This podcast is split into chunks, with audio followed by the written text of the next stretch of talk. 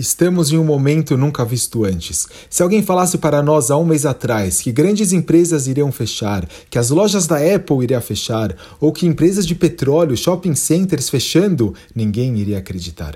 Pessoas que tinham recursos para 10 gerações estão preocupadas se elas terão sustento nessa. Não há pessoas jantando fora, não há entretenimento, não há pessoas passeando. O mundo parece estar fechando na frente de nossos olhos. Qual é a mensagem? O ele compara o que estamos presenciando com as pragas no Egito. Da mesma forma que Hashem virou o mundo lá atrás, Hashem está virando hoje. Hashem mostrou para os egípcios que ele está no comando. Nos nossos dias, a gente vê bilhões de pessoas que acham que estão no controle de suas vidas e acham que ninguém pode falar para elas o que fazer. Hashem está tirando tudo que as pessoas se apoiavam, está tirando o que as pessoas achavam que era o objetivo de suas vidas. Nesse momento, as pessoas estão implorando por Torá, seja através de classes no Zoom ou por telefone. O Rav Dessler escreve no livro Mirtav Melial que através da destruição de Edom, Mashiach virá.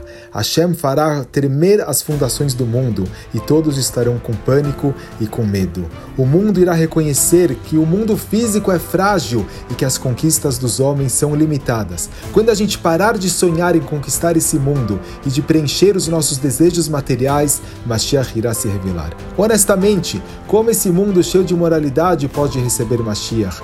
Como as grandes metrópoles podem receber Mashiach dessa forma? A oportunidade está aqui em se aproximar de Hashem, em aumentar a nossa Kedushá, em aumentar a nossa Navá, a nossa modéstia, em aumentar a Torá, o estudo de Torá e aumentar as mitzvot.